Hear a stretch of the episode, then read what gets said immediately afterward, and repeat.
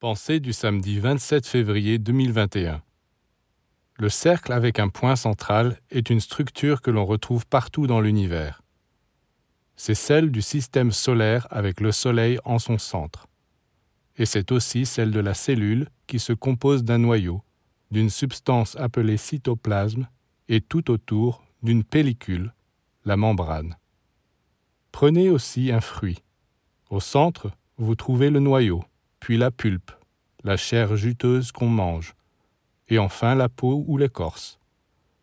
Tout organisme vivant est fait d'un centre, puis d'un espace où la vie circule, et enfin d'une peau qui sert de frontière, de limite.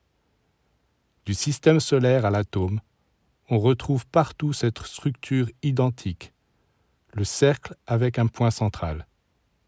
Et l'espace qui entoure le point représente la matière. Sans espace, la matière n'existerait pas, tandis que l'esprit, lui, n'a pas besoin d'espace. Sa puissance tient à ce qu'étant un point infime, il agit partout à la fois.